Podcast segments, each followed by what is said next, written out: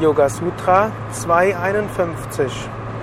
Die vierte Art des Pranayama geht über den Bereich von Einatmung und Ausatmung hinaus.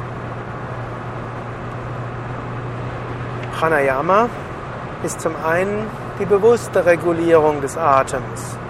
Also einatmen, regulieren, anhalten, regulieren, ausatmen, regulieren, regulieren, wie du durch die Nase oder durch den Mund atmest, regulieren, ob du nur mit dem Bauch oder mit der Brust atmest, die Banda setzen und so weiter.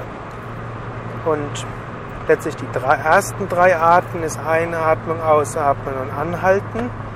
Und die vierte Art von Pranayama geht über Bereich von Regulierung von Einatmung und Ausatmung. Also du lässt den Atem ruhig fließen, du beobachtest ihn und irgendwann wird er so ruhig, dass er Kevala Kumbhaka wird, das natürliche Anhalten, das natürliche Aussetzen des Atems. Das geschieht oft während der Meditation ganz von selbst. Vielleicht ist es dir auch schon passiert, während dein Geist sehr konzentriert war, du sehr ruhig warst, du dich sehr erhoben gefühlt hast, du dich sehr verbunden gefühlt hast mit den Wesen oder mit dem Göttlichen, hat dein Atem fast ausgesetzt. Wenn dies geschieht, dann freue dich. Das ist ein Zeichen für Tiefe der Meditation.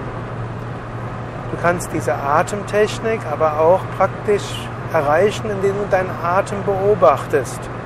Wenn du zum Beispiel beobachtest, wie der Atem durch die Nasendurchgänge einströmt und wieder ausströmt. Du veränderst ihn nicht, du beobachtest ihn nur. Und je stärker deine Konzentration ist, je höher deine Achtsamkeit, je höher deine Bewusstheit, umso ruhiger wird meist der Atem, bis er fast von selbst aussetzt. Und wenn dein Atem fast ausgesetzt hat, wirst du merken, ist auch dein Geist sehr ruhig.